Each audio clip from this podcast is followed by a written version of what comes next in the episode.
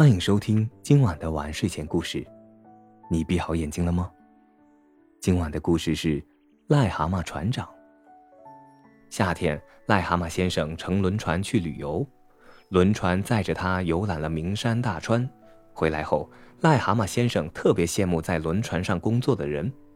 癞蛤蟆先生对夫人和孩子说：“在轮船上工作可神气了，尤其是船长先生。”拿着望远镜指挥着轮船航行，真叫帅。小癞蛤蟆对他说：“爸爸，我们为什么不造一艘自己的轮船呢？有了我们的轮船，您当船长，我们当水手，全家开着轮船到湖心岛去玩。”对呀，我怎么没有想到呢？癞蛤蟆先生说：“孩子们，说干就干。”于是，癞蛤蟆先生率领着夫人和孩子们造起了轮船。他们砍下湖中的荷叶，把荷叶打造成轮船的船体；锯下湖边的芦苇，用芦苇制成轮船的烟囱和桅杆。癞蛤蟆一家紧张的工作着。青蛙大哥走过来，问癞蛤蟆先生：“大哥，您在干什么呀？”“造轮船呀！”癞蛤蟆先生信心十足地说。“呀，您这是瞎耽误功夫。”青蛙先生鄙视地说。怪不得有人说您净想吃天鹅，痴心妄想呢。您想造轮船，这不是异想天开吗？嘿，世上无难事，只怕有心人。癞蛤蟆先生没有理睬青蛙先生的挖苦，带领着孩子们继续工作。经过他们不断的努力，终于造出了一艘轮船，船体是绿色的。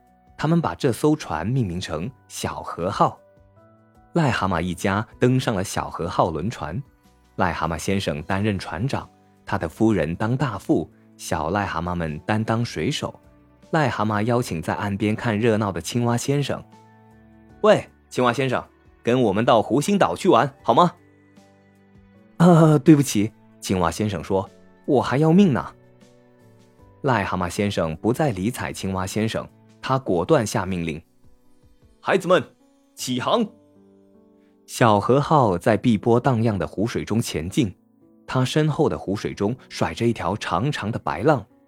轮船中不时传出癞蛤蟆船长的命令：“左满舵，满舵左。”小癞蛤蟆们一边紧张的工作，一边唱起了欢快的《癞蛤蟆船长之歌》，歌声传出很远，一直传到优美的湖心岛上。这个故事告诉我们。撑死胆大的，饿死胆小的。好了，今晚的故事就讲到这里。晚安，好梦。